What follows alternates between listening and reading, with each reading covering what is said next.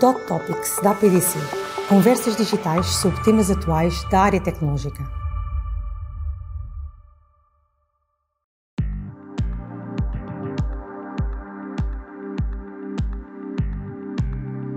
Hello, everyone. This is Juan Oliveira, Ericsson CEO in Portugal.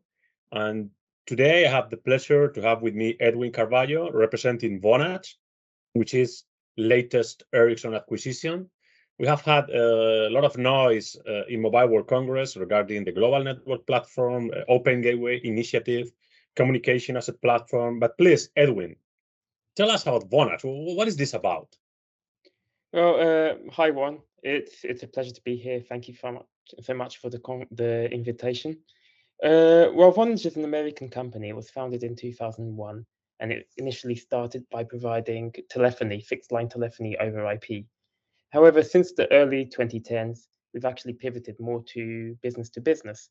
And today we're actually a ma major player globally in the unified communication space and the contact center space. And we're also a global leader in the communications platform as a service space, the CPaaS space. Uh, we have about 120,000 enterprise customers globally. And in 2022, we were actually acquired by Ericsson for a total of 6.2 billion US dollars, which was at the time the largest acquisition ever by a Swedish company. Right, right. Definitely exciting times with Ericsson and Vonage together, gathering both companies' capabilities to bring new revenue and success to our customers. But then the CPaaS market. Tell, tell, tell us more about that. What, what is about the CPaaS? Uh, sure. So, as I mentioned before, CPaaS stands for Communications Platform as a Service. And what we do is that we make tele- telecom communications or capabilities available to developers and enterprises via easy to use, well documented APIs. So, for instance, a developer at an enterprise can create an account on Vonage.com and integrate with our SMS API to send SMSs with a PIN code for an authentication flow. Or, for example, they can uh, send a payment reminder or a marketing message over SMS. Uh, they can also do the same via voice. So um, we we really just make it very easy for developers to, to use the telecom capabilities as a whole. Uh, as you said, the CPaaS industry is growing at a really incredible rate, and it's going to get even more excited in the future. Uh, there's all these new 5G APIs coming along, and Vonage and Ericsson are looking to expose these capabilities to the market. With these APIs, we, we believe we can bring to market new use cases for enterprises around the world. And considering that Ericsson is a 5G powerhouse, uh, what are your thoughts on on 5G and the 5G revolution? Well, that's that's a very good question, Edwin. I think we are seeing uh, deployments all over the world. Uh, when we focus in in Europe, I think we are seeing as well large operators uh, investing and deploying, but, but however, unfortunately, it's not enough. We are seeing Europe lagging behind in terms of mid-band deployments plus SA deployment, plus SA standalone launch.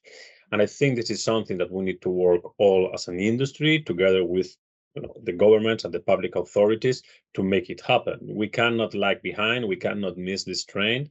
Uh, this is going to be really important to make sure that we push ahead all these initiatives that we are talking about now. When it comes to the APIs, what is the first API you guys are looking to bring into the market? Well, um, good question. The first API that we're, we're bringing to the market is actually called QOD or Quality on Demand. And what we can do with this API is to prioritize in real time the traffic to a specific handset on, on either 4G or on 5G, be it standalone or, or not standalone. Uh, we actually did proof of concept of this API at MWC uh, in Barcelona this year with the three biggest Spanish networks, Vodafone, Telefonica, and, and Orange. And we partnered in these proof of concepts with, with two ASPs, two enterprises. These were Zoom and Blacknut. And we showed how we could actually boost in real time the mobile broadband to the handsets and reduce lit- the, both the latency and the jitter, and while increasing at the same time the upload and the download speeds of uh, of those handsets which resulted in a much better user experience, both in terms of cloud gaming and in terms of uh, of an enterprise video call, for example.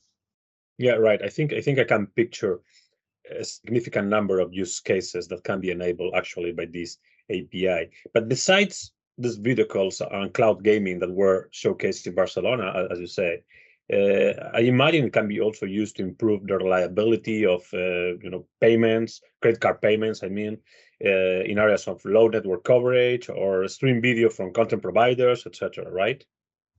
Uh, yes, those are two really good examples. It, really, the possibilities are endless around the security API. There's, of course, as you mentioned, card payments and video streaming, but there's also a lot of use cases around augmented reality, uh, controlling drones, self-driving cars. Really, the possibilities are endless. I see. And and beyond this quality on demand, what other APIs will come? Well, we're actually discussing internally uh, on what are the next APIs that we should bring to market, and we're also having these discussions with a few front runner CSPs. There's a few ideas around APIs such as device data and uh, verification of location of a user. Uh, we'll see in the near future. Okay, very good. Too early to say then. Okay, Too good. Edwin, a pleasure to have you here. Uh, thank you for for your insights uh, and see you soon. I'm sure our collaboration will be successful. Thank you very much. Thank you, Juan. Thanks. Dot Topics da APDC. Conversas digitais sobre temas atuais da área tecnológica.